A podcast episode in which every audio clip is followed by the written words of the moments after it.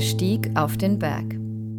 Also erst einmal kann man von allen Seiten den Hahnenkamm bewandern und dann oben angekommen und, und dann ist die Aussicht, insbesondere auf dem Ludwigsholm, phänomenal. Der Kreisheimatpfleger Michael Rosner aus Johannesberg erzählt vom Hahnenkamm, einen 437 Meter hohen Berg am Rand des Spessarts in der Nähe von Alzenau. Der 66 Meter hohe Ludwigsturm hilft dort, über die Wipfel der Bäume zu sehen. Steigt man ihn hinauf, ist die Aussicht fantastisch. Man kann äh sehr weit bis zum großen Feldberg schauen, fast 50 Kilometer bei, bei schönem Wetter, die Frankfurter Skyline. Es liegt die gesamte Main-Ebene zu Füßen dem Betrachter. Ein Rundumblick ist äh, immer wieder begeistert. Ähnliche Eigenschaften hatte wohl ein Berg, den Jesus im Matthäusevangelium gleich zu Anfang besteigt, in Begleitung des Teufels. Wiederum nimmt der Teufel Jesus beiseite auf einen sehr hohen Berg, und zeigt ihm alle Königreiche der Welt und ihre Pracht und sagt ihm, das alles werde ich dir geben, wenn du niederfällst und mir huldigst. Da sagt ihm Jesus, Weg, Satan!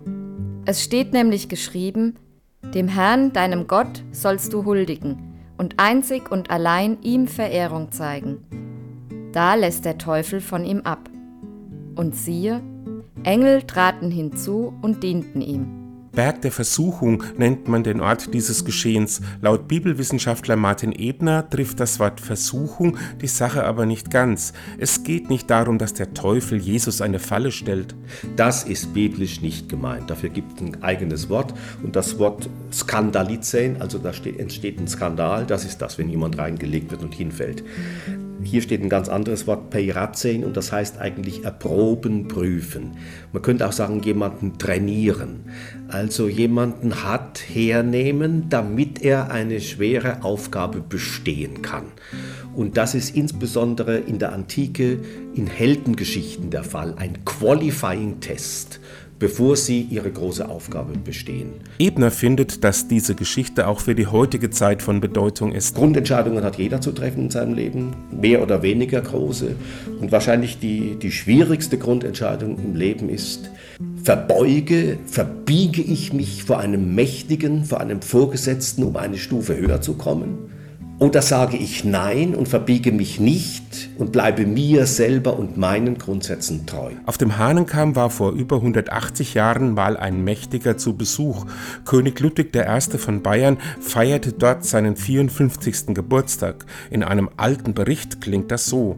Allenthalben erblickte man Gruppen festlich geschmückter Schulkinder, die mit Nationalfähnchen an den verschiedenen Gemeindegrenzen aufgestellt waren. Unter den Tönen der von ihnen abgesungenen Nationalliedern mischten sich hundertfältig lufterschütternde Lebenshochs der herbeigeströmten Menge und nahe und ferne Freudenschüsse.